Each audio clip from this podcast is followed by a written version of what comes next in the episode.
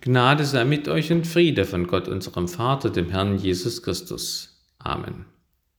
Liebe Gemeinde, ich habe nach Hummern getaucht, als ein Buckelwal versucht hat, mich zu fressen, erklärte ein Taucher an der Ostküste der USA im Juni letzten Jahres.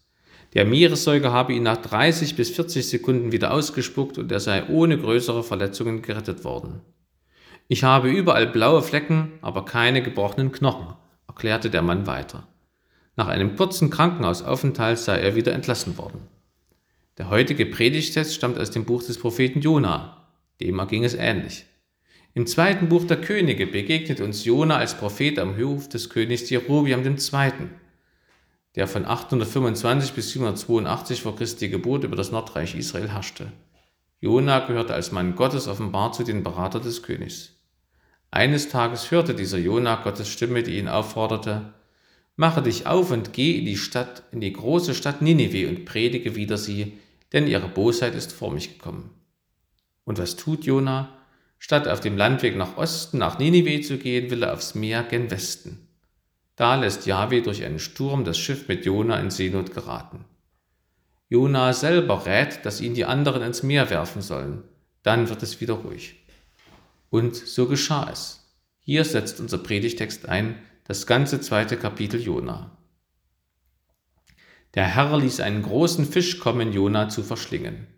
Und Jona war im Leibe des Fisches drei Tage und drei Nächte. Und Jona betete zu dem Herrn, seinem Gott, im Leibe des Fisches und sprach, Ich rief zu dem Herrn in meiner Angst, und er antwortete mir. Ich schrie aus dem Rachen des Todes, und du hörtest meine Stimme. Du warfst mich in die Tiefe mitten ins Meer, dass die Fluten mich umgaben. Alle deine Wogen und Wellen gingen über mich, dass ich dachte, ich wäre von deinen Augen verstoßen, ich würde deinen heiligen Tempel nicht mehr sehen. Wasser umgaben mich bis an die Kehle, die Tiefe umringte mich, Schilf bedeckte mein Haupt. Ich sank hinunter zu der Berge Gründen, der Erde Riegel schlossen sich hinter mir ewiglich. Aber du hast mein Leben aus dem Verderben geführt, Herr mein Gott. Als meine Seele in mir verzagte, gedachte ich an den Herrn und mein Gebet kam zu dir in deinen heiligen Tempel. Die sich halten an das Nichtige, verlassen ihre Gnade. Ich aber will mit Dank dir Opfer bringen, meine Gelübde will ich erfüllen. Hilfe ist bei dem Herrn. Und der Herr sprach zu dem Fisch, und der spie Jona aus ans Land. Der Herr segne an uns sein Wort. Amen. Zu Beginn erkläre ich einzelne Verse. Vers 1. Das Wort Fisch im Hebräischen beinhaltet auch die Säugetiere wie den Wal. Ließ kommen kann man auch übersetzt mit bestellt oder gab Befehl. Einige Ausleger meinen, dass im Buch Jona eine Portion göttliche Ironie stecke. Davon können wir hier eine Kostprobe finden. Die ganze Schöpfung untersteht dem Befehl Jahwes und gehorcht, wie zum Beispiel so ein riesiger Wal. Aber der kleine Jona, die kleinen Menschlein, die gehorchen Gott nicht. Gott benutzt die Natur für seine Wunder. Beim Durchzug durchs Rote Meer einen Ostwind, bei der wundersamen Speisung mit Fleisch die Wachteln. Und hier eben ein Meerestier. Zu dem Wundersamen gehörte vor allem, dass das Tier zur rechten Zeit am rechten Ort war, aber auch, dass das Tier Jona nicht zerstückelte, sondern ganz hinunterschlang. Vers 2. Sein Gott. Nach der Flucht vor Jahwe war Jahwe nun wieder Jonas Gott so ähnlich wie der verlorene Sohn in der Fremde erkennt, ich will zu meinem Vater gehen. Vers 3. Das Meer ist ein Symbol für den Tod, das Totenreich und die Gottesferne. In der neuen Welt Gottes gibt es kein Meer mehr. Daher kommen im Zusammenhang mit seinem Eintauchen ins Wasser neben Aussagen über Jonas Todesangst auch Aussagen von Jonas Gottesferne vor, wie in Vers 5 zum Beispiel, von Gottes Augen verstoßen, den Tempel Gottes nicht mehr sehen können. Vers 6. Das Wort Tiefe heißt wörtlich die Chaos-Urtiefe bei der Schöpfung. 7. Gründe der Berge kann man auch übersetzen mit Wurzeln der Berge. Die Riegel der Erde verschlossen sich. Entweder ist das so gemeint, dass Jona nicht mehr heraus kann aus der Tiefe oder so, dass er nicht mehr hinauf und hinein kann auf die Erde. Das Ergebnis ist für Jona dasselbe. 10. Hilfe, wörtlich Rettung. Rettung ist bei Yahweh. Darin sind die beiden Komponenten enthalten, aus denen sich der Name Jesus zusammensetzt. Yahweh ist Rettung, bzw. Yahweh rettet. So hatte es der Engel ja vor Jesu Geburt schon dem Josef gesagt. Maria wird einen Sohn gebären, dem sollst du den Namen Jesus geben, denn er wird sein Volk retten von ihren Sünden. Warum hören wir diesen Text am Ostermontag? Weil in der Bibel steht, einige von den Schriftgelehrten und Pharisäern sprachen Meister, wir wollen ein Zeichen von dir sehen. Jesus aber antwortete und sprach zu ihnen, ein böses und ehebrecherisches Geschlecht fordert ein Zeichen. Und es wird ihm kein Zeichen gegeben werden, außer dem Zeichen des Propheten Jona. Denn wie Jona drei Tage und drei Nächte im Bauch des Fisches war, so wird der Menschensohn drei Tage und drei Nächte im Herzen der Erde sein.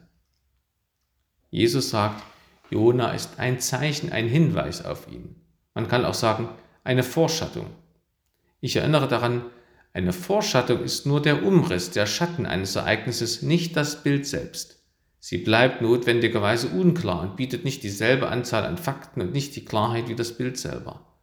Jona war weder tot im Leib des Fisches, noch auferstanden von den Toten, als er wieder an Land gespuckt wurde. Es ist eben lediglich eine Vorschattung, aber es ist auch immerhin eine Vorschattung auf Christus. Jona ist ein Hinweis auf Christus. Das können wir an seinem Aufenthalt im Fischbauch erkennen. Aber da sind noch mehr Hinweise auf Jesus, ich nenne drei. Erster Hinweis, Jona ist aufgrund eigener Sünde in Seenot geraten, aber er opfert sich selber auf, damit die Leute auf dem Schiff überleben. So opfert sich Jesus Christus auf, damit alle Menschen das ewige Leben bekommen können. Allerdings war Jesus ohne Sünde. Zweiter Hinweis, an Jona sehen wir das geistliche Gesetz, das Gott auch durch Zerbruch zur Frucht führt, bei Jesus durch Kreuz zur Krone. Dritter Hinweis, nachdem Jona wieder an Land ist, tut er Gottes Willen und geht in die heidnische Stadt Ninive um ihr zu predigen. So ist die Auferstehung von Jesus Christus der Startpunkt für die Predigt an alle Völker. Jesus sagte zu Ostern zu seinen Jüngern, mir ist gegeben alle Gewalt im Himmel und auf Erden. Darum geht hin und mache zu Jüngern alle Völker. Taufet sie auf deren Namen des Vaters und des Sohnes und des Heiligen Geistes. Und lehret sie halten alles, was ich euch befohlen habe. Und siehe, ich bin bei euch alle Tage bis an der Weltende. Unser heutiger Predigtext ist einer der Tagespsalmen von Karl Samstag. Wer die Festler mitgefeiert hat, kennt ihn schon. Heute ist es unser Predigtext am Ostermontag, weil wir bei Jona einen der Quellpunkte der biblischen Lehre von der Auferstehung der Toten vor uns haben. Und das eben nicht nur, weil der Fisch Jona verschluckte, sondern eben auch wieder ausspie. Einige Gedanken des Predigtextes möchte ich unter folgender Überschrift vertiefen. Jona ist ein Hinweis auf Christus. An Jona können wir den Weg des Christus verfolgen. Erstens, er befindet sich drei Tage im Totenreich und zweitens, er kommt danach wieder ins Leben. Zuerst also, wie Jona im Fischbauch befindet sich Jesus nach seiner Kreuzigung im Totenreich. Die Redewendung drei Tage und drei Nächte ist eine sprachliche Formel im Hebräischen. Damit sind nicht exakt 72 Stunden gemeint, sondern eine feste Zeiteinheit, in der etwas Wichtiges passiert. Deswegen kann auch im Neuen Testament unbekümmert davon geredet werden, dass Jesus nach drei Tagen aufersteht. Er war aber nach unserer Rechnung nur etwa 35 Stunden tot, von 15 Uhr am Karfreitag bis 2 Uhr am Ostermorgen gerechnet. Eine für uns klarere Formel ist, Jesus erstand nicht nach drei Tagen, sondern am dritten Tage. In der Predigt zur Karfreitag hatte ich schon darüber geredet, dass Jesus als noch Sterbender schon souverän mit dem bekehrten Verbrecher über die gemeinsame Zeit im Totenreich redete. Jesus nannte es Paradies. Und auch durch Jona bekommen wir eine Ahnung davon, dass die Seele im Tode nicht schläft. Jona betet ja zu Yahweh im Bauch des Fisches. Ja, er ist Gott viel näher als früher. Er lobt Yahweh und bekundet Reue. Denn er sagt in Vers 9, die sich halten an das Nichtige, verlassen ihre Gnade, ich aber will mit Dank dir Opfer bringen, meine Gelübde will ich erfüllen, Hilfe ist bei dem Herrn. Seine eigene Verweigerung gegenüber Gottes Auftrag, seinen Ungehorsam gegenüber Gott nennt er Halten an das Nichtige. Das ist Götzendienst. Der Götze des Jona war er selber gewesen. Er tat lieber das, was er wollte, als das, was er sollte, nämlich was Gott wollte. Deswegen hat er ja Gottes Gnade verloren und geriet in Lebensnot. Wir können uns überlegen, wo wir die Gnade Gottes verlassen haben durch Götzendienst wo wir eben das machten, was wir wollten, statt was Gott von uns wollte. Jesus Christus jedenfalls hat die Gnade Gottes nicht verlassen und Götzendienst betrieben, aber die Folgen davon ertragen, nämlich den Tod. Damit wir nicht aus der Gnade Gottes fallen, damit wir nicht ewig leiden müssen, hat Jesus den Fall aus der Gnade Gottes auf sich genommen und ist in das Reich des Todes eingetreten. So wie Jona im Fischbauch mit Gott durch das Gebet Gemeinschaft hatte, hat Jesus Christus Gemeinschaft mit Jahwe gehabt. Man kann überlegen, ob Jesus das Gebet, das Jona im Fischbauch gebetet hatte, selber betete, als er im Reich des Todes war, so wie er ja am Kreuz im Psalm 22 betete. Und Jesus hatte auch mit dem bekehrten Verbrecher Gemeinschaft im Reich des Todes und noch mit vielen anderen. Er predigte ja den Toten. In der Bibel steht, im Geist ist Jesus auch hingegangen und hat gepredigt den Geistern im Gefängnis. Ich wiederhole, wie wichtig dieser Vers ist. Auch die Menschen, die vor Karfreitag gestorben sind, haben die Chance erhalten, an Jesus Christus zu glauben und gerettet zu werden. Durch die Predigt von Jesus am Karsamstag. In Vers 3 heißt Rachen des Todes wörtlich Mutterleib des Totenreiches. Mindestens ein Schriftsteller hat den Fischbauch des Jona auch mit dem Mutterleib verglichen, wo man frei von allen negativen Einflüssen ist und sich sicher fühlt. Das könnte ein Hinweis darauf sein, dass das Totenreich auch einen ruhigen Bereich hat. Jesus nennt diesen Bereich eben Paradies. Und damit verbinden sich ja für uns auch Zustände wie vor dem Sündenfall, als Adam und Eva kindlich vor Gott, dem Vater, lebten, ohne von Sünde und Sündenfolgen etwas zu wissen. Auf der anderen Seite erleben wir in dem Gebet des Jona im Fischbauch seine Bekehrung zu Yahweh hin, dem er vorher ungehorsam war. Im Dunkel des Fischbauches kommt er zu der Erkenntnis, dass nur Jahwe ihn retten kann. Andere Wesen oder Gegenstände zu seiner Rettung findet er nicht vor und könnte sie in der Finsternis auch nicht sehen. Deswegen wendet er sich nun im Gebet an Jahwe. Die christlichen Mystiker haben diese Situation die dunkle Schau genannt, also dass man in Todesnot, in dunkelster Zeit merkt, dass Gott der einzige Retter und Helfer ist. Diese Läuterung Jonas könnte man als einen Hinweis darauf verstehen, dass es im Reich des Todes auch einen Ort gibt, wo eine Läuterung der Verstorbenen möglich ist. Der wurde in der Kirche schon lange Fegefeuer genannt. Denkt wiederum an die Geschichte Jesu vom reichen Mann und dem armen Lazarus Lukas 16. Ich wiederhole, so wie das Paradies nicht das ewige Leben in Herrlichkeit ist, so ist das Fegefeuer auch nicht die Hölle. Denn beide, Himmel und Hölle, sind noch nicht von Menschen bevölkert. Das geschieht erst am jüngsten Tage. Für uns ist darin noch ein zweifacher Trost enthalten. Erstens, es gibt keinen Ort, wo wir allein sein müssen, nicht nur nicht im Sterben, nicht einmal im Tode. So groß ist die Macht Jahwes, dass sie überall hinreicht, auch in das Totenreich hinein. Zweitens, wir wissen durch Jona, was wir in der schwersten Stunde tun können, beten. Das tat Jesus am Kreuz auch. Wer in Not aufhört zu beten, der kappt eigenhändig das Rettungsseil, das Jesus ihm hinwirft. Und selbst da ist die gute Nachricht, Jesus hält uns das Rettungsseil immer wieder neu hin, egal wie oft wir es durchschneiden oder beiseite schieben. Und weil Jesus Christus für uns den Tod erlitten hat, führt Yahweh uns Christen zur Strafe nicht mehr in Todesgefahr wie den Jonah. Nein, auch diese Folge des Ungehorsams, diese Todesgefahr aus Sünde hat Jesus Christus uns abgenommen. Wenn wir heutzutage in Gefahr geraten, dann nicht als Strafe für Sünde, sondern durch eigene Fehler oder durch, dadurch, dass Gott uns und andere machen lässt und uns an schädlichen Taten gegenüber anderen und uns selbst nicht hindert. Jona ist ein Hinweis auf Christus. An Jona können wir den Weg des Christus verfolgen. Nach drei Tagen im Totenreich kommt er wieder ins Leben. Das ist der zweite Gedanke der Predigt. Der Fisch musste Jona an Land speien, weil Gott es ihm sagte. So konnte das Totenreich auch Jesus nicht behalten. Nein, Jesus selber hat sein Leben wieder an sich genommen. Und auch uns wird das Totenreich nicht als Beute behalten dürfen. Auf Gottes Befehl hin muss das Meer seine Toten herausgeben. In der Bibel steht, und das Meer gab die Toten heraus, die darin waren, und der Tod und die Hölle gaben die Toten heraus, die darin waren, und sie wurden gerichtet, ein jeder nach seinen Werken. Weder der Wahl bei Jona noch das Totenreich bei Jesus oder bei uns. Keine Macht kann die Toten zurückhalten oder behalten.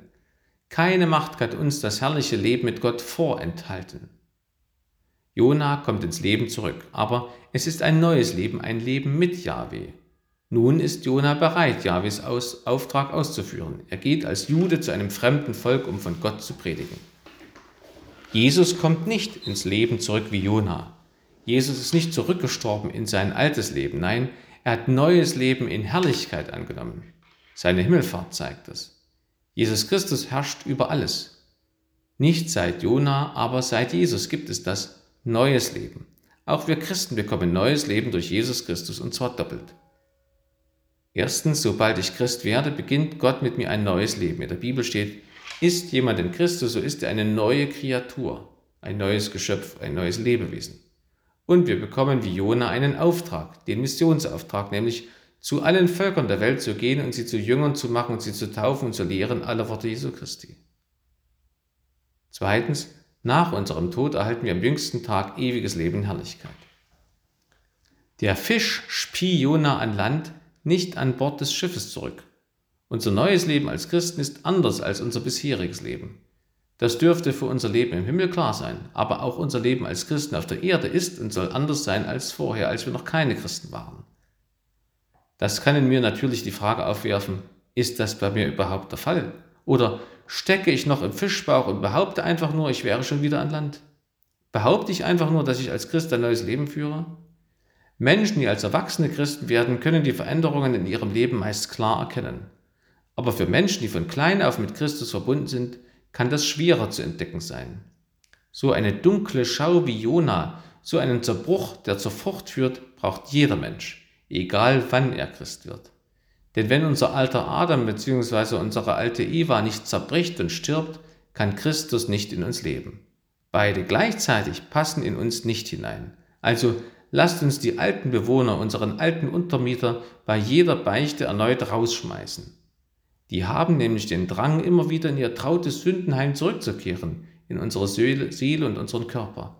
Das sagte Jesus auch über die Dämonen. Überhaupt ist die Taufe wie der Weg des Jona ins Meer und dann zurück an neue Ufer. Der alte gottlose Jona wurde ersäuft und ein neuer gottesfürchtiger Jona wurde wieder an Land gespielt. Martin Luther schreibt im kleinen Katechismus zur Taufe zum vierten, was bedeutet denn solch Wassertaufen? Es bedeutet, dass der alte Adam in uns durch tägliche Reue und Buße soll säuft werden und sterben mit allen Sünden und bösen Lüsten und wiederum täglich herauskommen und auferstehen ein neuer Mensch, der vor Gott in Gerechtigkeit und Reinheit ewiglich lebe. Wo steht das geschrieben? Der Apostel Paulus spricht zu den Römern im sechsten Kapitel, so sind wir nun mit Christus begraben durch die Taufe in den Tod, damit wie Christus auferweckt ist von den Toten durch die Herrlichkeit des Vaters, auch wir in einem neuen Leben wandeln. Liebe Gemeinde, Jona kann uns eine große Hilfe sein, die Auferstehung der Toten besser zu verstehen oder mindestens einzuordnen.